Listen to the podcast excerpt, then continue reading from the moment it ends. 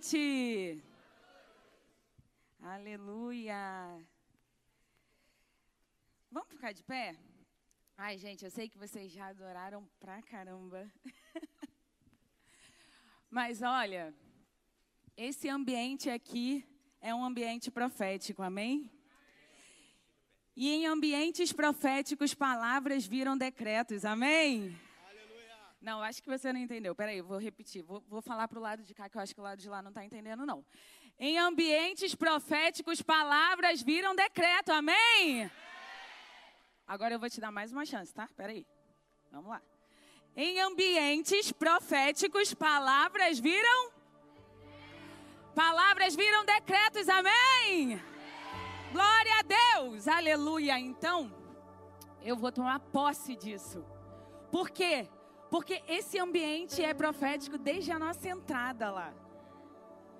Deus preparou essa noite e você só não sai daqui com a essência de Deus aflorada em você se você não quiser. Você só não sai daqui gritando Jesus se você não quiser. Porque hoje Jesus está em nosso meio. Primeiro que ele habita entre nós, amém? Mas a palavra do Senhor diz que onde estão dois ou mais reunidos em seu nome, ali ele se faz presente. Então eu creio que eu e o meu esposo já estamos em nome de Jesus. Quem mais aqui está em nome de Jesus nessa noite? Então nós cremos. Se existe uma multidão que está aqui reunida no nome do Senhor, então Ele está aqui para fazer maravilhas, para fazer milagre, para curar a tua alma, para trazer libertação, para trazer vida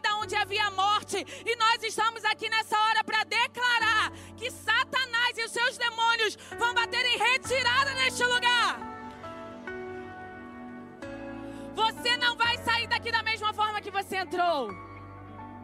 Você não vai sair daqui com nenhum sentimento de baixa estima, de amargura, de morte, porque Jesus veio para nos dar vida e vida em abundância.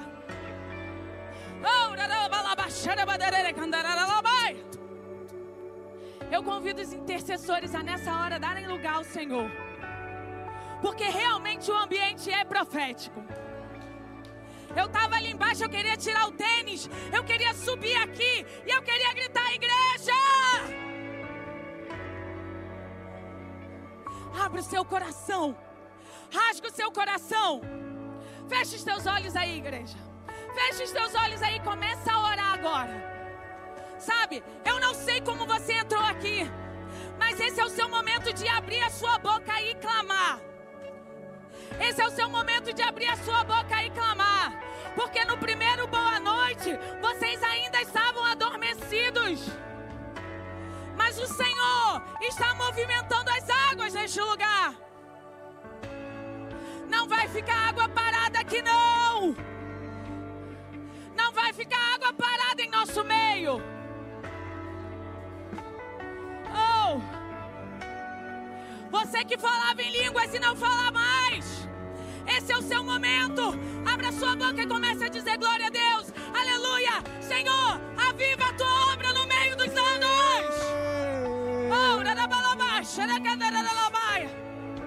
Seja avivado pelo Espírito de Deus.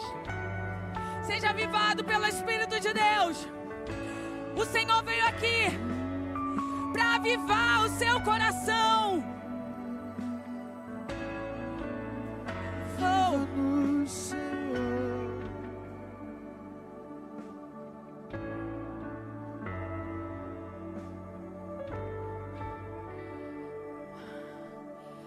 tem coisa para Jesus fazer através dos louvores.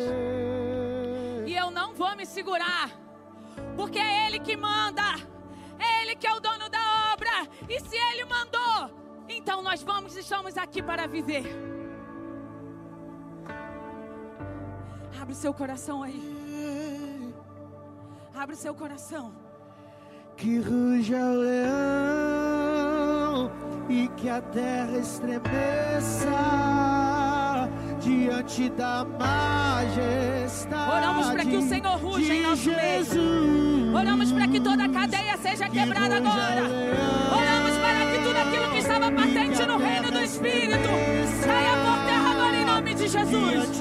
Intercessores, fiquem ligados. Se o Senhor mandar você impor as mãos, impõe as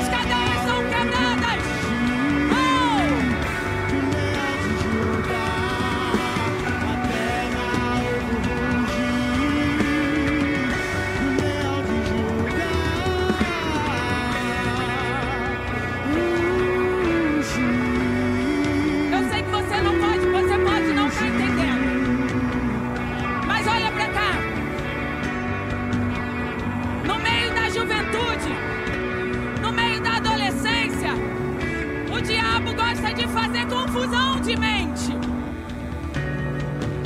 O diabo gosta de declarar que você é um fracassado. Que você nasceu para ser feio. Que você nasceu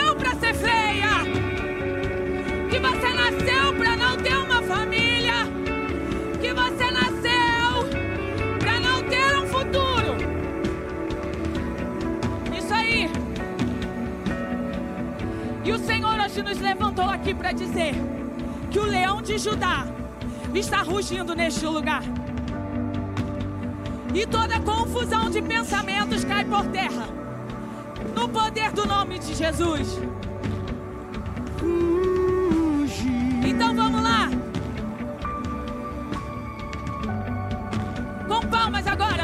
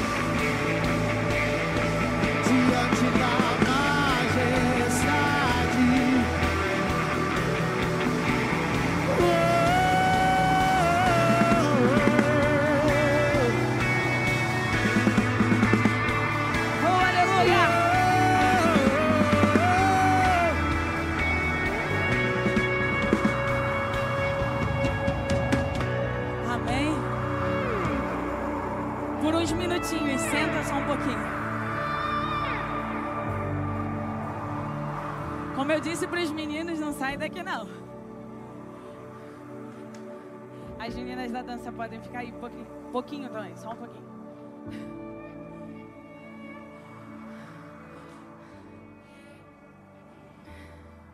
Disseram quando eu cheguei aqui que era para eu ficar à vontade. Tô à vontade, hein? E olha que eu digo para vocês que eu cheguei aqui, eu tava tímida. Tem vezes que eu fico mais tímida que o normal.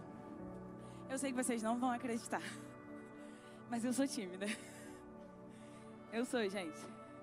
Meu pai e minha mãe vieram. Estão aqui na frente. Nem fui eu que convidei.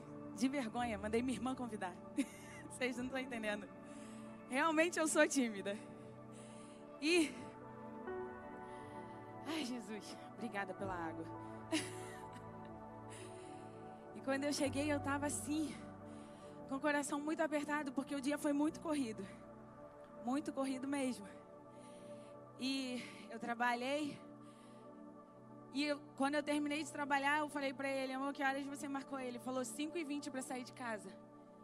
E eu sabia que eu tinha trabalho até 6 horas da tarde. Falei, legal, glória a Jesus. Falei,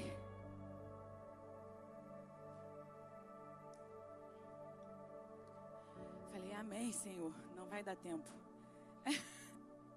Tava eu com hidratação no cabelo, com, correndo com trabalho. E aí, terminei, corri, coisa de mulher, né? Corri, sequei o cabelo, pranchei o cabelo, cheguei aqui com cara de ontem, corri pro banheiro, fiz maquiagem. A gente faz tudo correndo, não é verdade, mulherada? É verdade ou não é? Se fosse os homens, hum.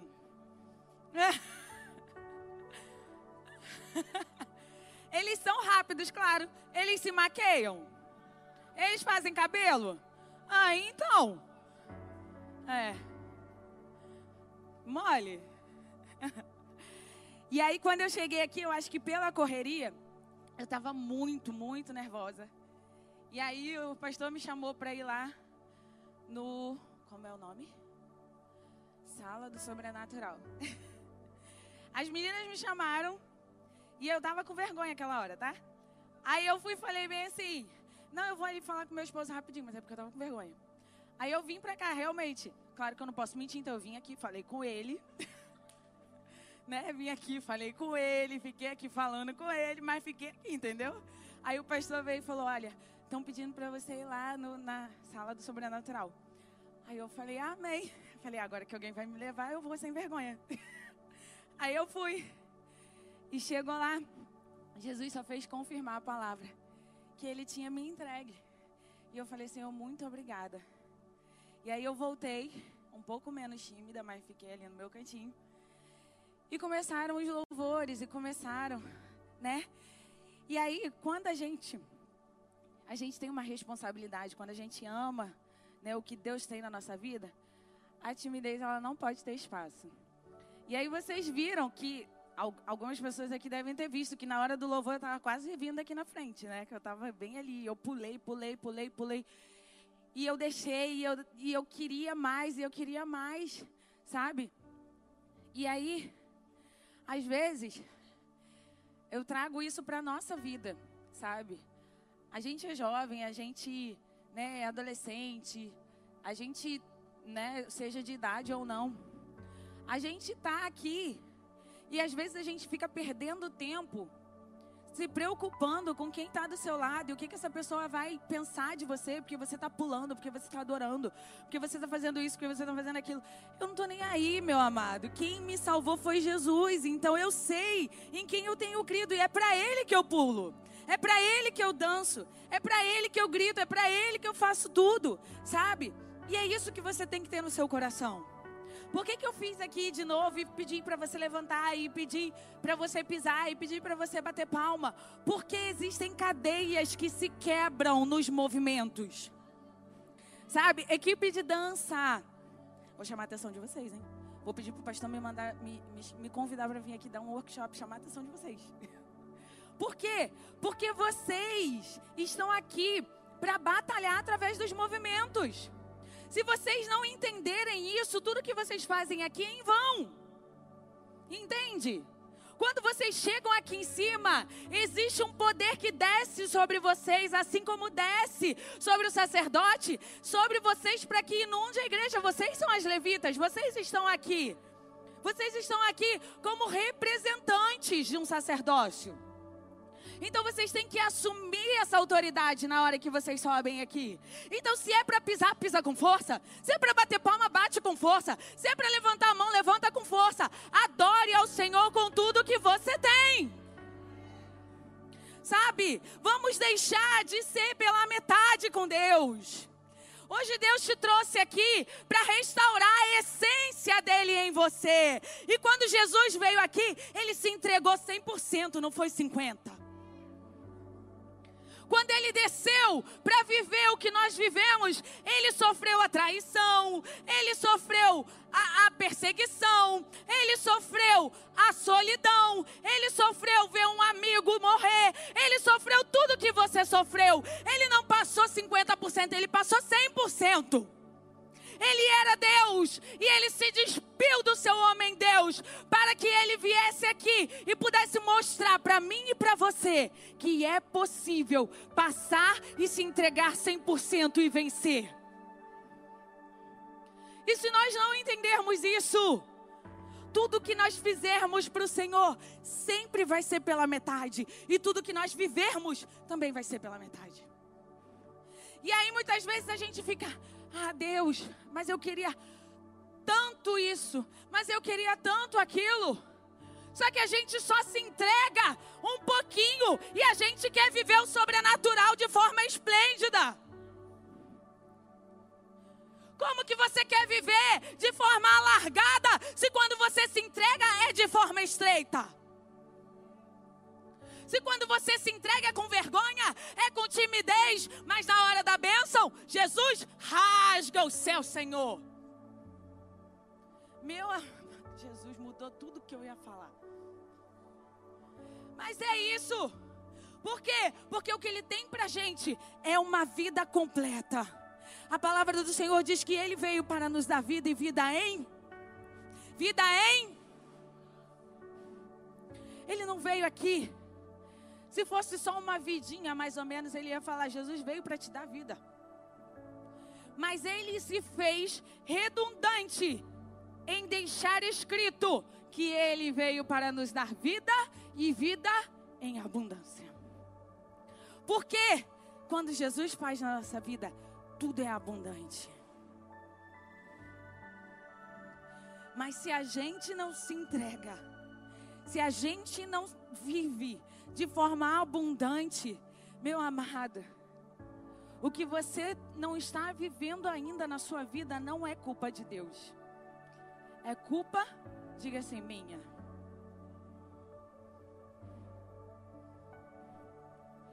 Deus tem o melhor para nós. Não importa se você é novo convertido. Não importa se você conheceu Jesus agora. Não importa se você não conhece Jesus ainda, está conhecendo através de todo esse movimento. Não importa. Ele veio ao mundo e morreu para que todo aquele que nele crê não pereça, mas tenha vida eterna. Então não importa quanto tempo você conhece Jesus, se você crê nele, você é salvo. Se você crê nele, você tem o direito à vida abundante. Mas essa é a diferença. Aí a gente olha as pessoas no Instagram vivendo uma vida abundante. Aí a gente olha os pregadores. Aí a gente olha os cantores e diz: Jesus, eu quero esse ministério. Senhor, eu quero viver esse ministério. Eu quero viver dessa forma mas você está disposto a entregar tudo que um dia eles entregaram? Você está disposto a se doar da forma como eles se doaram? Sabe? Uma vez eu ouvi uma pregadora falando sobre isso. E ela disse: todo mundo olha a vida de glamour, os aviões, os jantares, as recepções. Mas e o dia em que ela não queria ir e teve que ir? E o dia em que era aniversário do esposo e ela tinha agenda?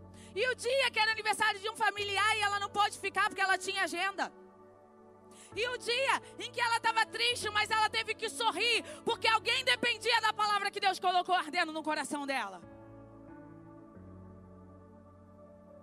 Se entregar 100%, entender a essência de Deus fluindo em você, é entender que você vive dele, por ele e para ele.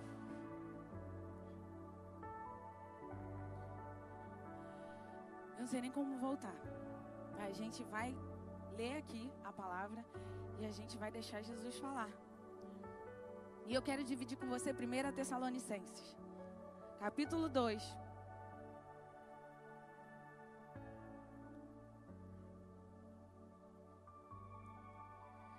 1 Tessalonicenses, capítulo 2.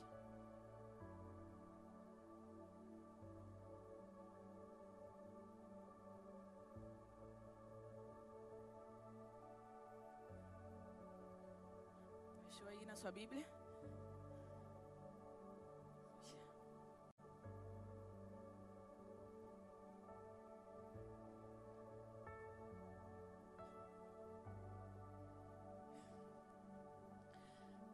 Tessalonicenses, capítulo 2, acharam? Diz assim: Irmãos, vocês mesmos sabem que a visita que fizemos a vocês não foi inútil. Apesar de termos sido maltratados e insultados em Filipos, como vocês sabem, com a ajuda do nosso Deus tivemos coragem de anunciar o evangelho de Deus a vocês em meio a muita luta. Pois a nossa exortação não tem origem no erro e nem em motivos impuros, nem intenção de enganá-los. Mas ao contrário, como homens aprovados por Deus para nos confiar o evangelho, não falamos para agradar as pessoas, mas a Deus que prova o nosso coração. Amém. O Senhor está no controle da palavra. Eu nem lembrava que o versículo 4 falava exatamente o que a gente estava falando ainda agora. Que quando a gente vive para o Senhor, Paulo está dizendo, não é para que as pessoas vejam, não é para agradar aos homens, mas para que sejamos aprovados por aquele que está no controle da nossa vida. Paulo está escrevendo essa carta à igreja de Tessalônica. E era uma igreja relativamente nova. Porém, no meio da perseguição, Paulo teve que sair de lá. E ele escreve essa carta para que chegue até eles. E ele exalta aquela igreja. Né? E ele diz àquela igreja, no capítulo 1, que ele se agrada, que ele se alegra em ver. Que eles viraram referencial para outras pessoas. Quando a gente fala de essência, a gente fala da característica mais importante de algo ou de alguém. É a centralidade da vida de uma pessoa. É a centralidade quando a gente fala, por exemplo, de perfume. O que, que é o centro do perfume? A essência. Ele vai ter outras coisas dentro. Álcool, né? Que a gente sente o cheiro. Muitas vezes tem aquele perfume que a gente fala, hum, puro álcool. Né? Ele vai ter fixador, ele vai ter outras coisas dentro. Mas o que que vai dar o cheiro para que a gente diga que aquele perfume é bom ou não é? A essência. Ou seja, a essência é exatamente o centro. Para que algo venha a existir, tem que existir a partir de uma essência. A nossa vida com Deus ela tem que ter um centro. Para que ela possa existir, a gente tem que existir através de Jesus. Ele tem que ser a nossa essência. E aqui eu vejo uma igreja que entendeu, que entendeu, apesar de não ter do lado dele um pastor o tempo todo, apesar de não ter do lado dele um líder o tempo todo porque tem vezes em que a gente fica crente mimizento. A gente fala, ah, porque o pastor não me ligou. Ah, eu não vou para a igreja essa semana porque ninguém tem, sei lá, ninguém sente saudade de mim. Eu fico um mês sem ir para a igreja. Meu Deus, ninguém me ligou nem para perguntar se eu estava bem. E aí você fala, eu não vou mais. Eu não vou mais porque ninguém tem saudade de mim, porque ninguém sente a minha falta, porque isso, porque aquilo. Jesus não está falando aqui, né? Porque eu estou vendo um monte de gente assim. Disfarça, gente, disfarça. Mas é. Quantas vezes a gente deixa de viver o sobrenatural de Deus, a gente deixa de viver aquilo que Deus quer para a nossa vida, porque a gente fica assim, pendurado naquilo que outra pessoa tem que fazer, naquilo que outra pessoa tem que viver por mim, naquilo que outra pessoa, a outra pessoa é o pastor que tem que orar por mim, é o líder que tem que orar por mim, não é não, meu amado, é Jesus que te formou, foi Ele que te chamou, Ele te capacitou, a unção já desceu sobre você. Ele tem que ser a essência da sua vida. Você não pode andar capengando, pendurado no seu irmão do seu lado. Olha para a pessoa que está do seu lado agora, com, com cara de profeta, aquela cara de profeta. Não, mas tem que ser cara de profeta. Como diz a Gabriela Lopes, franze a testa, né? Franze a testa assim, faz aquela cara de profeta e diz para ela: Olha, ah, não, para. Gente, pelo amor de Deus, isso é profeta mesmo? Vai, fala: Olha, não se pendura em mim, não.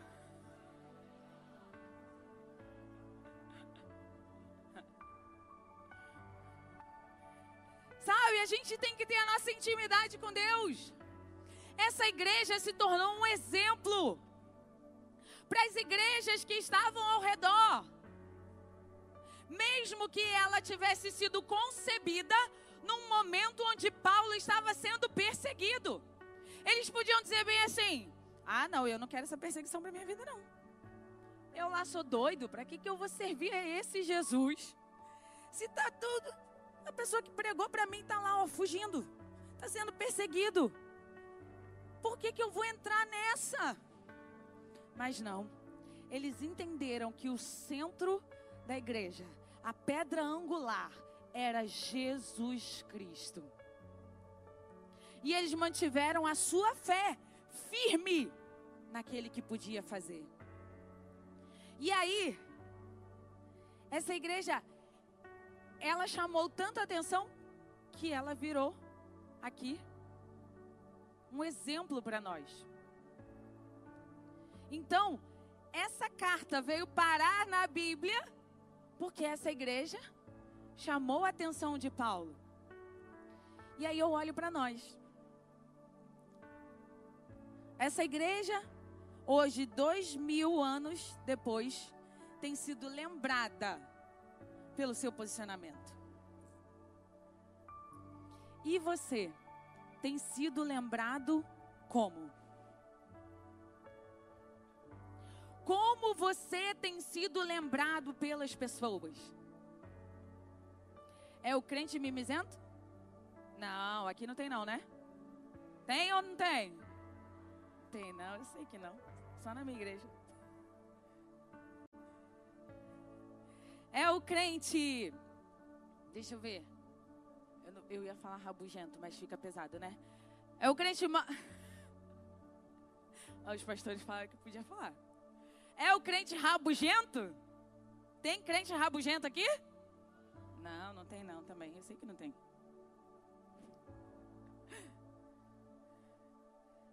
Aquele que vive mal-humorado, que você chega para falar com ele, você dá bom dia, ele fala bom dia para quem? Não, que tem gente que é assim, né? Eu não vou nem falar quem eu conheço que é assim. Que tem gente que é assim. Você, você fala com a pessoa, a pessoa acorda, ela já acorda mal-humorada. Por que que acordou? Tem gente que você vai falar com a pessoa o tempo todo. Ela tá medalha, medalha, medalha, medalha, medalha, medalha. né? É, como é que é o, é o nome do, do coisinho? Mutley, Mutley. É, já viram aquele desenho? Que ele fica... Então. Não é você não, Vini. Né? Vini é bênção pura. Já, já tá rindo ali. Não é ele, tá vendo? Mas tem, mas deve ter gente aí do seu lado que não deu um sorriso. Olha para a pessoa que está do seu lado, vê se ela deu um sorriso. Se ela não deu um sorriso, entendeu? Aí você já fica assim meio escaldado com ela, que você já fala, não, se não deu um sorriso, já tem alguma coisa estranha. Aí eu tô brincando, gente. Mas é sério, como nós temos sido lembrados? Sabe, aquelas pessoas que vivem reclamando ou aquelas pessoas que adoram em todo tempo? Aquelas pessoas que acreditam ou aquelas pessoas que vivem dizendo que nada vai dar certo? Como temos sido lembrados? Esses dias, eu fui convidada para abrir três aniversários. Não sei o que aconteceu. Três aniversários, o pessoal falou: Carla, a gente vai fazer um culto de ação de graça. Você dá uma palavra para começar? Eu falei: Ué, gente. E aí eu fui, brinquei com a minha mãe, né? Falei, tô ficando o quê? abertura. Não sei como é que fala. Não sei, não sei a palavra, mas é, é a pessoa que abre os aniversários oficial, entendeu? E aí a minha mãe virou pra mim e falou bem assim: Ué, quem mandou você esconder, escolher a unção de alegria? Falei, falei, falei, tá bom então, né? Depois dessa, eu falei, eu não vou nem reclamar, porque eu gosto. E aí, ontem eu estava fazendo a pregação e eu lembrei que quando eu aceitei a Jesus, eu queria fazer alguma coisa, eu queria fazer alguma coisa. E as, os meus pastores e líderes viram isso em mim. Gente, tudo que eu fazia nessa vida era abrir culto. É verdade, não é, mãe? Minha mãe me colocava sempre. Ela tinha um culto lá em casa, que era lá no terracinho. Sabe aquele culto da irmã do mistério lá no terraço? Então, minha mãe, gente, é isso aí. Chega perto dela, não, que o negócio é, é estreito, entendeu? Aí, eu ia falar esquisito, não, é estreito. Então, e aí, ela sempre fazia isso. Ela ficava lá embaixo fazendo comida pro meu pai e falava, vai lá e abre o culto. Eu ficava abrindo o culto 30 horas, porque ela demorava pra caramba. Não era não? E aí, mas assim, quando eu abria o culto, gente, meu prazer, que alegria que eu tinha de ver as pessoas que estavam lá e que tinham chegado lá pesadas, sabe? E, gente, eu inventava um monte de coisa. Jesus falava para fazer eu falava, gente, vamos fazer academia, vamos esticar o braço, vamos fazer isso, vamos fazer aquilo. Gente, o que importava era as pessoas se sentirem leve na presença do Senhor. E aí eu lembrei disso ontem, eu falei, Jesus, eu acho que esse negócio da unção de alegria vem antes já, né? E eu fui para outra igreja, eu fui para Manaus e eu abria culto também. Não pregava, gente, eu não pregava, só abria culto. Se quiserem convidar para abrir culto, eu, eu abro, entendeu? Acho que eu fico menos tímida que pregar. E aí, eu abria culto direto. Mas era o meu prazer, porque quando eu abria o culto, eu queria ver as pessoas livres para adorar o Senhor. Eu não queria ver ninguém preso, sabe? Aquele negócio assim, de boa noite, gente. E o pessoal falar, boa noite. A pastor não era com o senhor, não, tá? Não era. Não era indireta, não, desculpa, mas é porque. Não foi não, pastor. Olha, gente, pelo amor de Deus. Na próxima vez que o pastor de vocês abrir o culto, vocês me deem uma boa noite decente, tá? que é para ele não dizer que eu joguei indireto, pelo amor de Deus. E era isso, era a minha vontade, era essa. E eu, gente, eu insistia, eu batalhava, mas era a minha vontade era ver as pessoas saltando de alegria na presença de Deus. Sabe? Como você tem sido conhecido, o que você quer, como você quer ser conhecido na presença do Pai. O que você quer fazer para Deus? Como você quer viver? Sabe? Ah, pastora, mas você vive alegre? Não, claro que não, né, gente? É óbvio que não. Meu marido sabe que às vezes eu sou mal-humorada. Acontece. Entendeu? A gente não vive alegre. Mas a gente vive por fé, não vive? Então o dia tá ruim, mas a gente crê que ele vai melhorar. Não é não? Ainda não consegui comprar aquilo que eu queria, mas eu creio que Deus vai me dar condições e eu vou comprar. Eu ainda não consegui realizar meu sonho, mas eu creio que Deus vai me dar condições e eu vou realizar. E se não for para realizar, Deus vai mudar meu coração e vai tirar o sonho de lá. O que eu tenho que entender é que eu vivo por fé e não por vista. Aqueles que vivem no Senhor, eles andam por fé. Foi falado aqui isso. A palavra do Senhor, ela é o chão que nós pisamos. Se você não vive a palavra, então você tem pisado em lugares incertos. E é por isso que muitas vezes você anda com dúvida. É por isso que muitas vezes você não sabe se vai dar certo ou se não vai. Por quê? Porque você não vive a palavra, porque você não lê a palavra, porque você não busca a palavra, porque você não pisa crendo que a palavra é o seu chão. Porque quando você acorda e você lê a palavra e você vive a palavra, você sabe que tudo que acontecer na sua vida coopera para o bem daqueles que amam ao Senhor. Seja ruim ou não, Senhor, eu sei que todas as coisas cooperam para o meu bem. Senhor, eu sei que nada na minha vida acontece sem a tua permissão. A tua palavra diz que até o cabelo da minha cabeça o Senhor conta, fio por fio, o Senhor sabe. Então eu sei, Deus, que tudo que acontece é pela tua vontade. Então eu creio que eu estou no processo para alcançar o objetivo que o Senhor tem para mim. E é isso que eu aprendo aqui com essa igreja. Se eu quero ser aprovado por Deus, eu preciso entender quem eu quero ser no reino de Deus. Eu preciso entender que a minha vida não é por vista, a minha vida é por fé. Eu caminho por fé, eu ando por fé. Eu ando sabendo que aquele que começou a boa obra é fiel para aperfeiçoá-la. Então, tá ruim, não chegou ainda no final. Sabe por quê? Porque a palavra de Deus vai dizer em Jeremias que ele sabe os pensamentos que tem sobre nós, para nos dar o fim que nós desejamos. Sabe? Deus conhece seu coração. Ele não esqueceu do seu sonho.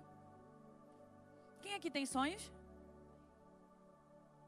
Ele não esqueceu do seu sonho. E o fim que você deseja está preparado. Qual é o fim que nós desejamos? É um fim de bênçãos, de paz, de vida, não é verdade? Todos nós queremos tudo isso para nós e para nossa família.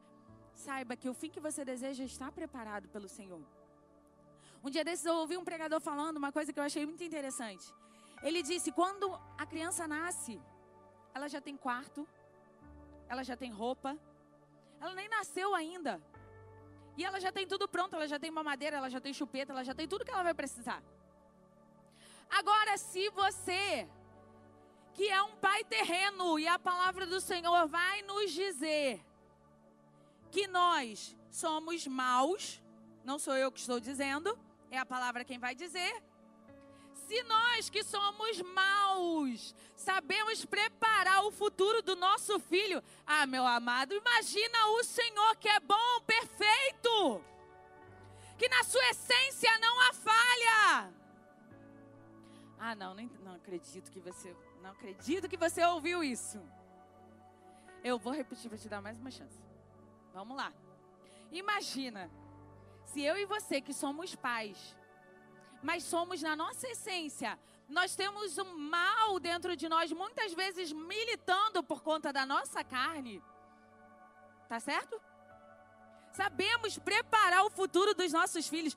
Você acha que o Senhor, o Deus que é perfeito, que é dono de todas as coisas, que tem todo o poder nos céus e na terra, não ia preparar um futuro para você? Esse é o Deus que nós servimos. Você só não vive feliz se você não quiser. Você só não sorri se você não quiser. Sabe por quê? Quando você anda mal-humorado, quando você anda emburrado, sabe o que, que você está dizendo? É Satanás, você tem razão. É Satanás, você está certo. Sabe por que, que eu não sou feliz? Porque Deus lá em cima não sabe preparar um futuro para mim. Mas quando você se alegra, quando você sorri, você está dando um tapa na cara do diabo e dizendo: É, diabo, se o meu Deus nunca errou, não vai ser comigo que ele vai errar agora. É isso. Isso é fé. Isso é convicção. É a certeza daquilo que eu não vi. É a convicção daquilo que eu espero.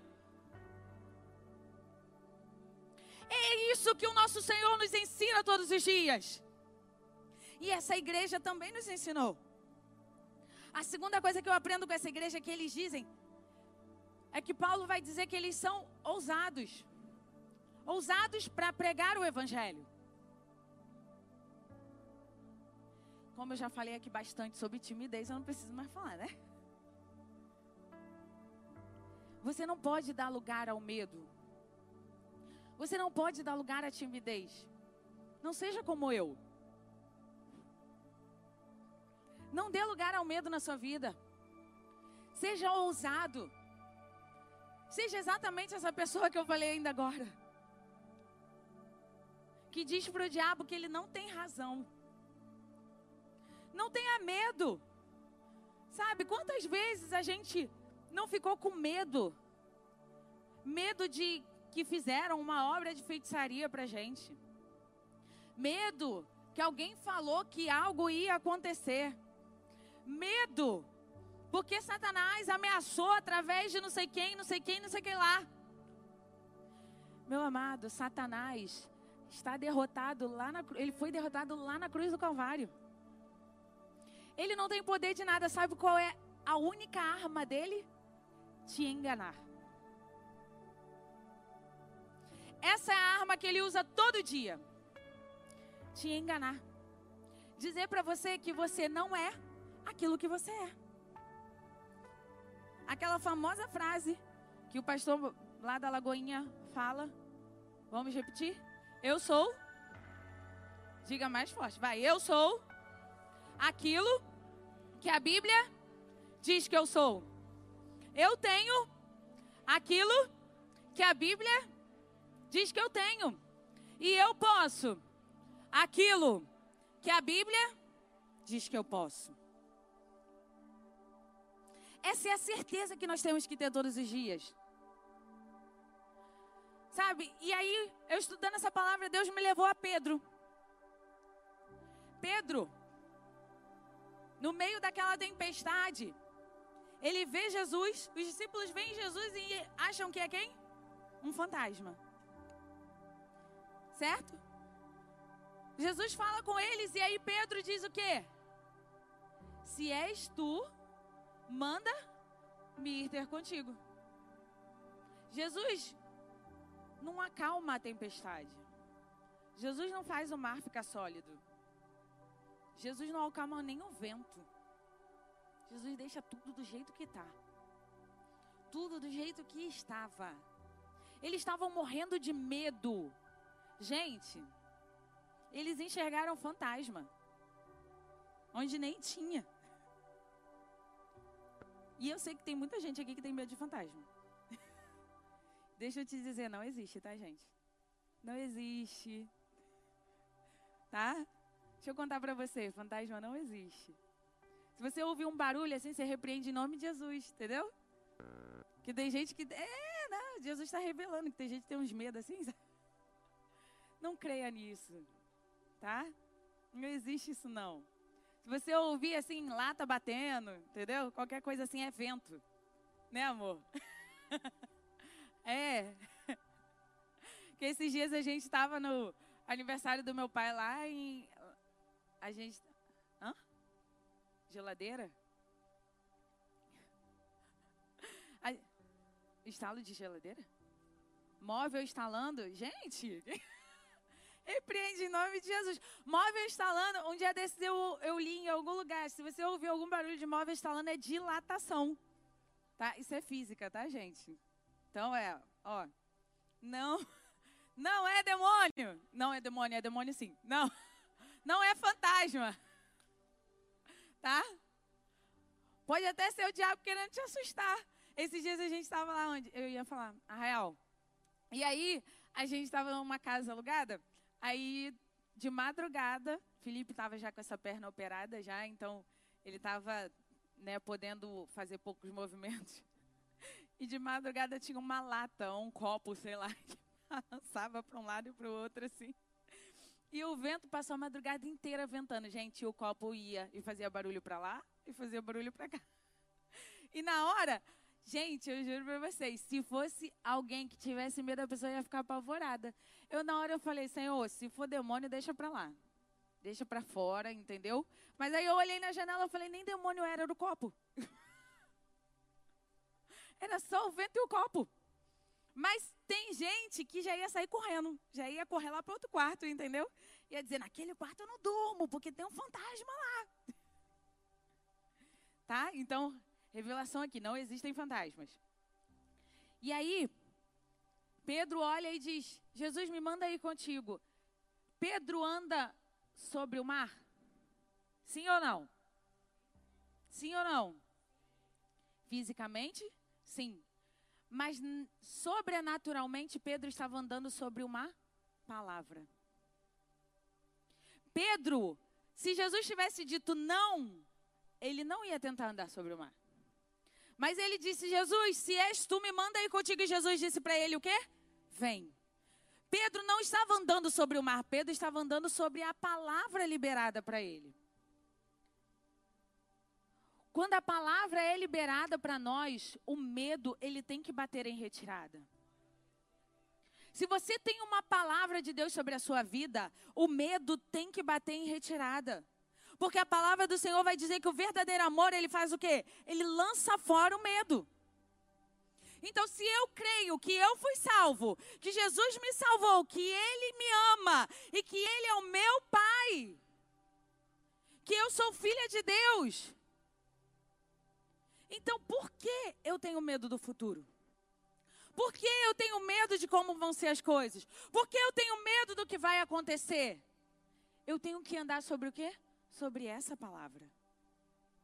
Sobre a palavra de que eu sou filha de Deus co-herdeiro com Cristo. Eu tenho uma herança. Bata no seu peito e diga assim: Eu tenho uma herança. Eu sou filho de Deus.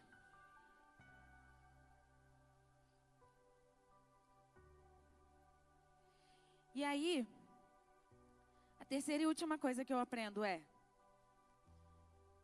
a certeza de quem temos agradado.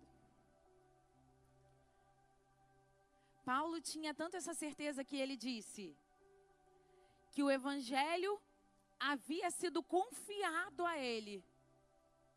Por quê? Porque ele estava ali para agradar não a homens, mas a Deus que prova o nosso coração.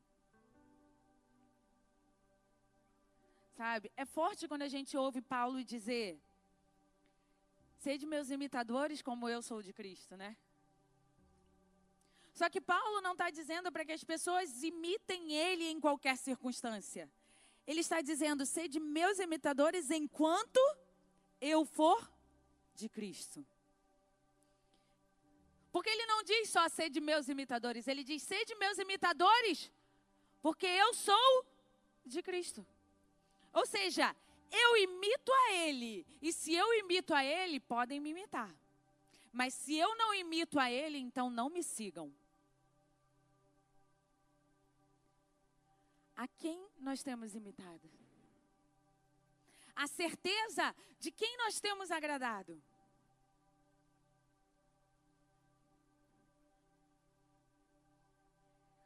Como eu posso ter a certeza de que eu tenho agradado ao Pai e ter a mesma confiança que Paulo teve? Quando todos os dias você parecer um pouco mais com Cristo, você vai ter certeza de que a essência dele está em você. A pastora, quando ela começou, ela falou: a essência é eu ser semelhante a ele. E é exatamente isso.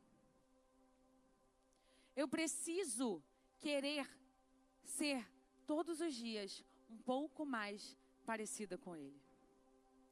Porque ele é o nosso referencial. É muito fácil a gente dizer bem assim: ah, mas eu sou muito melhor que Fulano e Cicrano.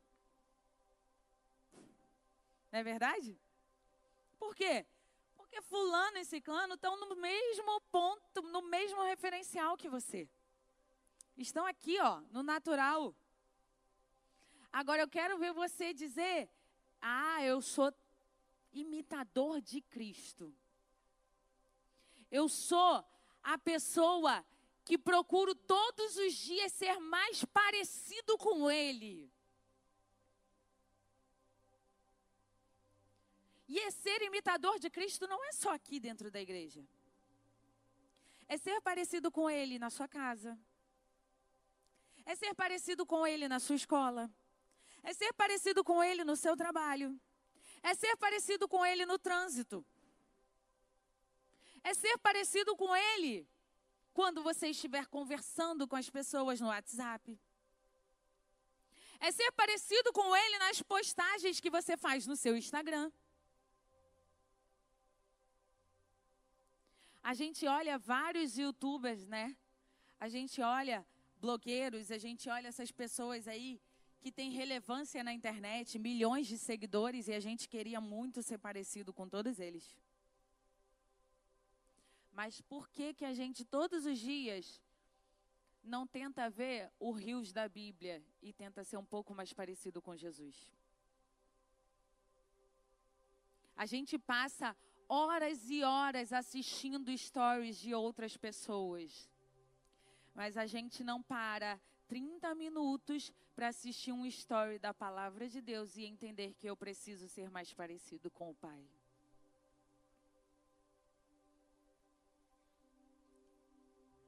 A nossa essência precisa ser o céu. A nossa essência precisa ser o lugar onde Jesus habita. Sabe, o seu coração é o lugar onde ele habita. Então, o seu coração tem que ser o céu. A palavra vai dizer que lá, né? Quando nós formos arrebatados no céu, terão é, louvores 24 horas por dia, certo? No seu coração tem louvores 24 horas por dia? No seu coração tem ruas de ouro? No seu coração existe um lago cristalino? Sabe? O ouro significa pureza. O cristal, ele significa o quê? Que não há nenhuma não há nada embaçado. Existe uma transparência. Trazendo para o nosso coração, no nosso coração existe essa pureza. No nosso coração existe a transparência. Sabe? A palavra de Deus vai dizer que existem o fruto e as obras. As obras, por que vocês já pararam para pensar por que, que são fruto e obras? Por que, que não é obras da carne e obras do espírito? Ou frutos da carne e frutos do espírito? Por quê? Porque as obras, elas são consequências de uma decisão humana. As obras são consequências daquilo que nós fazemos e nós realizamos, e por isso elas são obras da carne. Mas o fruto, o fruto só vem se você estiver ligado na videira. Porque para dar fruto tem que ser árvore. E a palavra de Deus vai dizer que quem é a videira verdadeira? Ele é a videira verdadeira. A palavra de Deus vai dizer que Ele é a videira, nós somos os ramos. Você só vai dar fruto se você estiver ligado nele. Fica de pé.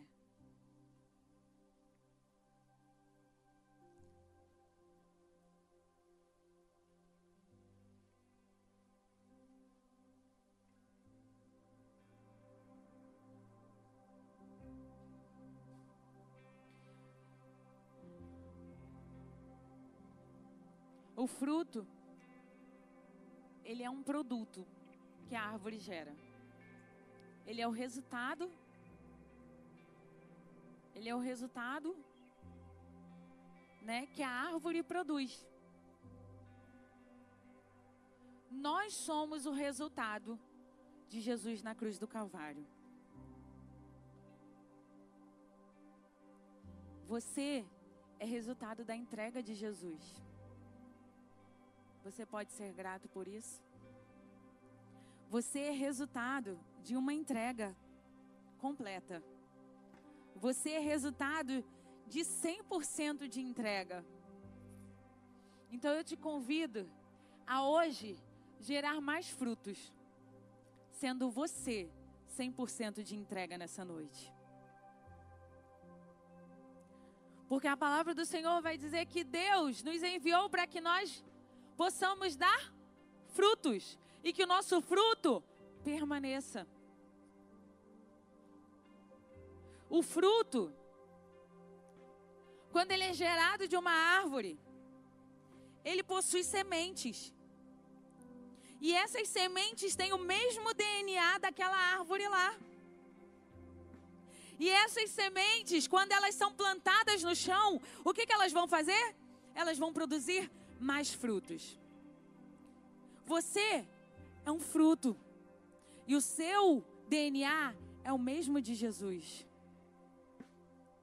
E se você estiver ligado com Ele, você produzirá mais frutos. E os seus frutos permanecerão porque terão o mesmo DNA que você tem. Então feche seus olhos aí. Esse é o momento de você se perguntar: Senhor, eu quero ter a Sua essência. Eu quero gerar frutos que tenham o mesmo DNA que o Senhor plantou em mim.